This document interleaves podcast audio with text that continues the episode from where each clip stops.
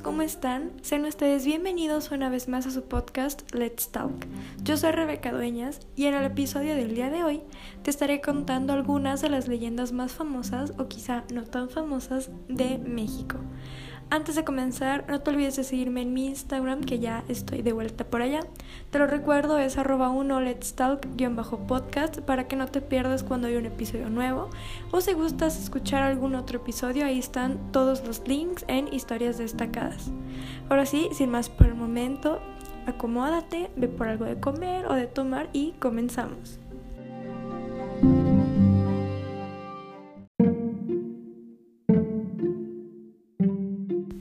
En Guadalajara, Jalisco, existe un panteón muy famoso el cual está lleno de leyendas. Estoy hablando del famoso Panteón de Belén.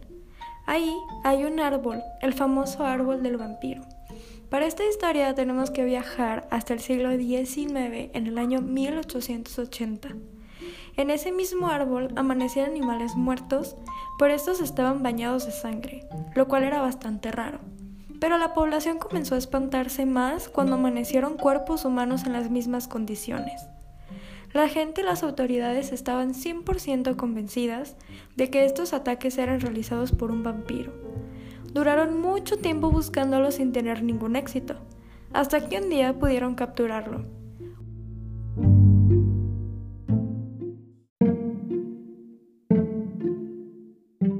La sabia dijo que deberían de acabar con él, y la única manera era enterrarle una estaca en el corazón hecha de una rama de camichín.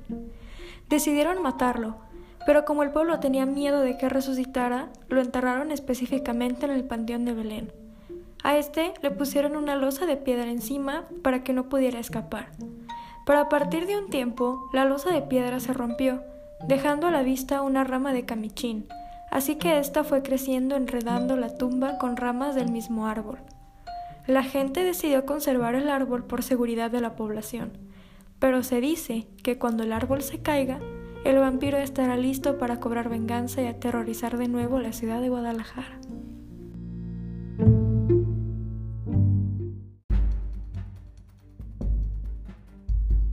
de México, en la delegación de Xochimilco, específicamente en el barrio de la Concepción de Tlacoapa, ahí es conocida una de las leyendas mexicanas coloniales, la cual vamos a platicar sobre la tía Albina.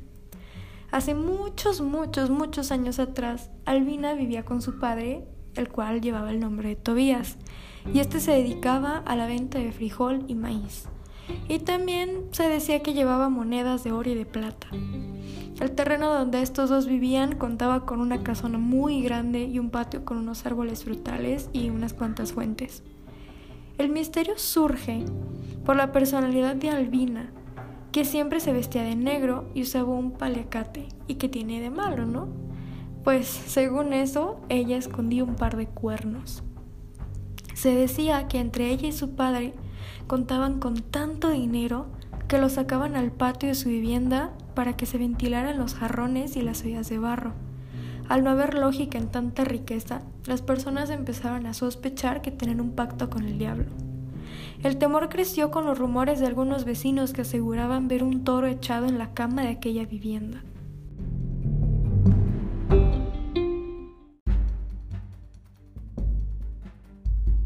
El padre de Albina murió y después Albina también y como no había ningún familiar cercano a ellos, el gobierno se apropió del terreno para construir ahí una escuela primaria. Algunas personas, movidas por cierta avaricia, decidieron entrar a la casa abandonada en busca de todo el dinero, haciendo hoyos, tumbando paredes con el tamaño claro de las ollas para poder encontrarlas. Existe la creencia de que algunos trabajadores que participaban en aquella construcción de la escuela primaria Encontraron monedas en los muros y alguna que otra cantidad quedó enterrada en los cimientos. Hasta el día de hoy se afirma que el demonio se les presentó ofreciéndoles monedas de oro, plata, a cambio del alma de siete personas.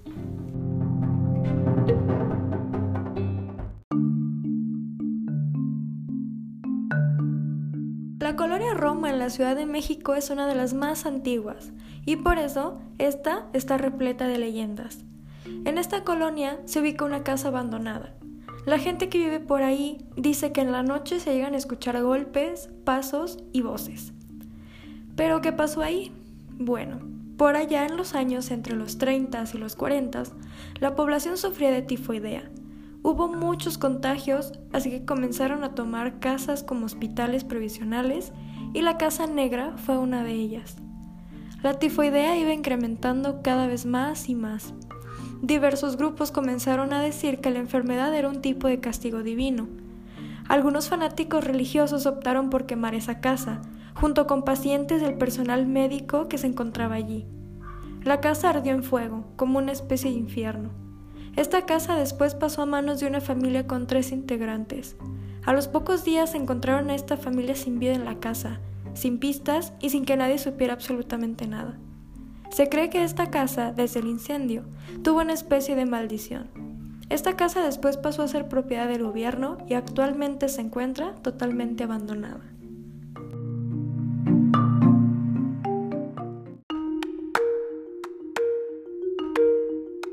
de Guadalupe, en Monterrey, existe una casa a media construcción con una fachada bastante impresionante, pero que igualmente tiene un aspecto muy extraño porque los accesos son rampas. Se cuenta que la persona que mandó hacer esta casa tiene una pequeña hija que se encontraba en silla de ruedas y que por eso la casa tenía este estilo para que no tuviera ningún problema al desplazarse de su habitación a cualquier otra parte de la vivienda. Esta casa se volvió parte de una de las leyendas mexicanas cuando en una ocasión el dueño de esta casa decidió llevar a su hija para que conociera su nuevo hogar. La niña estaba bastante emocionada y pidió que la llevaran a la parte alta. Ella fascinada mientras miraba la casa y observaba el paisaje que ésta tenía. Su padre bajó para seguir trabajando, pero de pronto se escuchó un grito de terror. Y en tan solo un momento después del ruido, la niña había caído al vacío y había muerto al instante. Bueno, este es el contexto de la leyenda, pero la leyenda nace en que después del accidente absolutamente nadie quiso volver al lugar. Solamente el padre, con el corazón hecho añicos, se embriagaba dentro de la casa hasta que decidió quitarse la vida. A partir de entonces la construcción se suspendió y la casa está actualmente abandonada. Fue entonces cuando los vecinos comenzaron a decir que cosas muy extrañas pasaban en aquel lugar. Muchos testimonios señalan que cuando pasaban por la casa se sienten escalofríos y una sensación de ser acompañados por alguien, mientras veían a una niña asomada por la ventana siguiéndolos con la mirada. Otros afirman que han ido ahí para encontrarse con la pequeña. Dicen que la han visto pasando de un lado a otro como si estuviera en su silla de ruedas, viva, ruidos de la pequeña donde llama a su papá y le decía que por favor no la dejara sola. Otros hay quienes aseguran que el espíritu de esta niña no se encuentra sola, pues hay personas que ingresan para llevar a cabo toda clase de ritos satánicos y llevan gran clase de artilugios satánicos que son utilizados para hacer invocaciones a demonios o espíritus. E incluso existen videos en redes donde aseguran haber visto algo o a alguien que se encuentra en el interior del hogar.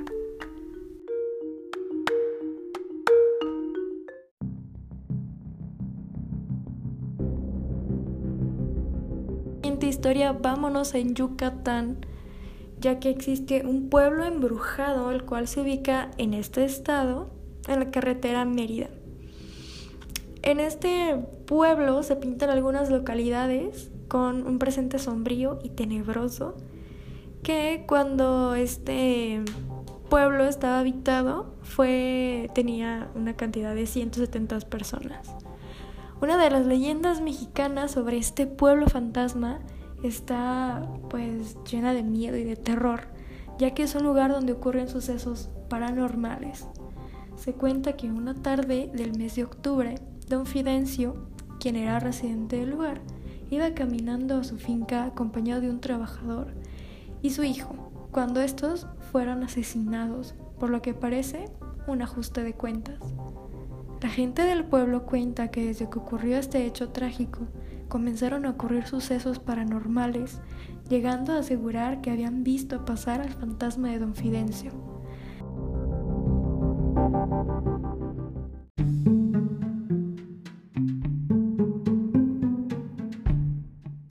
nuestra siguiente historia viajemos de nuevo al estado de Guadalajara, Jalisco, donde mucho tiempo atrás, en un cerro, existía una cueva encantada. Esta se abría tan solo una vez al año en la cual se dice que allí se encontraba oro, plata, joyas preciosas, las cuales habían sido robadas, claro, por ladrones y las escondían ahí. Detrás de la famosa cueva vivía un joven que era leñador, el cual vivía con su familia, en un ranchito. Un día, este joven subió al cerro para llevarle leña a su madre, como casi todos los días. Subió acompañado de su burrito. En su camino, el joven vio una luz que provenía de una cueva, la cual jamás se había visto, y este, por curiosidad, entró ahí. Dentro de la cueva había oro, tesoros, plata y joyas. El chico ideó el plan perfecto. Saldría de ahí, le contaría a su familia lo que había visto y estos le ayudarían a cargar el gran tesoro. Al salir de la cueva ya era de noche y su burrito no se encontraba ahí donde lo había dejado. El camino de regreso a casa era bastante diferente de como lo recordaba, pues hace horas pasó por ahí e iba caminando el mismo camino casi diario, así que era imposible que no lo recordara. A lo lejos se veía su casa, pero las luces estaban apagadas, lo cual era lógico porque ya era tarde. Pero al llegar a casa, este chico se llevó una gran sorpresa. Su casa se encontraba en ruinas y no había nadie allí. El chico estaba bastante cansado que se durmió ahí en las ruinas. A la mañana siguiente, este joven quiso investigar lo que había pasado a su familia. Este chico comenzó a preguntar a los vecinos, los cuales no eran los mismos que él recordaba, pues ¿qué había pasado? Este decidió preguntarles la fecha y se dio cuenta que las dos horas que él había pasado en la cueva revisando el famoso tesoro habían sido equivalentes a 200 años.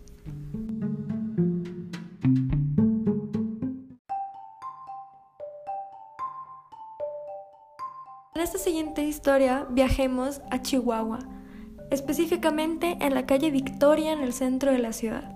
¿Qué hay ahí o por qué es tan importante? Ahí justamente hay una tienda en donde existe un maniquí con rasgos un poco más que reales. Cuenta la leyenda que la dueña de la tienda tenía una hija la cual se iba a casar. El día de su boda, tristemente fue picada por un alacrán que logró colarse en uno de los vestidos, pero no pudieron tenerla a tiempo y desgraciadamente murió. La madre, quedando devastada por la pérdida de su hija, decidió embalsamarla y dejarla en el exhibidor de su tienda como maniquí vestida de novia. Los clientes comenzaron a darse cuenta sobre el extraño parecido del maniquí a una persona real.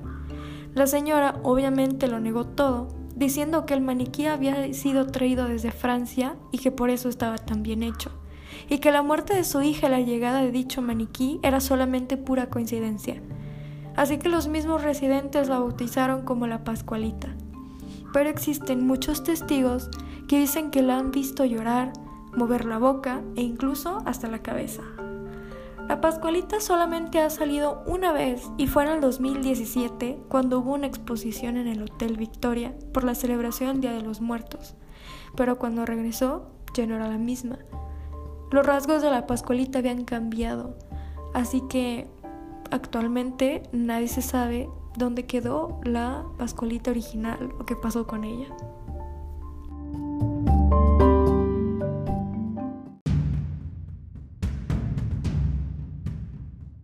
Pultepec, Estado de México, existe una casa la cual está situada en la parte trasera del bosque de Chapultepec lugar que se encuentra en medio de la Ciudad de México y que se divide en secciones. Existen bastantes historias a la relación de los sucesos de la casa, pues se dice que este fue el escenario de una matanza de niños. La tía Toña era una señora que vivía sola en esa casa, ya que quedó viuda. Ella no tenía mucho dinero, pero le gustaba ayudar a ciertos chicos de la calle como dándoles comida y un techo para que llegaran a vivir con ella y también tuvieran donde dormir. La tía Toña ya era grande, pero los chicos eran rebeldes por claramente y traviesos. Estos le robaban joyas, dinero y muchos artículos de su casa. Y un día terminaron pues con la paciencia de la tía Toña y tomó lo primero que encontró y terminó matándolos a todos de golpes. La tía Toña, para deshacerse de los cuerpos, los tiró en un río pero después ella recapacitó y fue tanta su tristeza que se dirigió a su cuarto y se suicidó. Algunos curiosos se adentran a esta sección del bosque intentando llegar al cuarto de la famosa tía Toña, pero se asegura que absolutamente nadie ha podido, ya que cuenta con unas actividades paranormales que incrementan cada vez más que te acercas a la habitación de la tía Toña. Así que si tú te encuentras de visita a la Ciudad de México y te gustan todas estas experiencias, pues no dudes en ir a la casa de la tía Toña Aprovecha esta oportunidad y experimenta en carne propia lo que es estar en esa casa.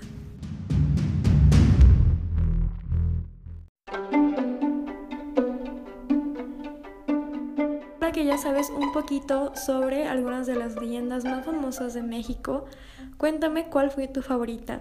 No te olvides de decírmelo por mi Instagram, te lo recuerdo, me encuentras como arroba un let's talk-podcast para poder comentarlo juntos. Si te gustó, espero que así haya sido. No te olvides de compartirlo con quien tú quieras.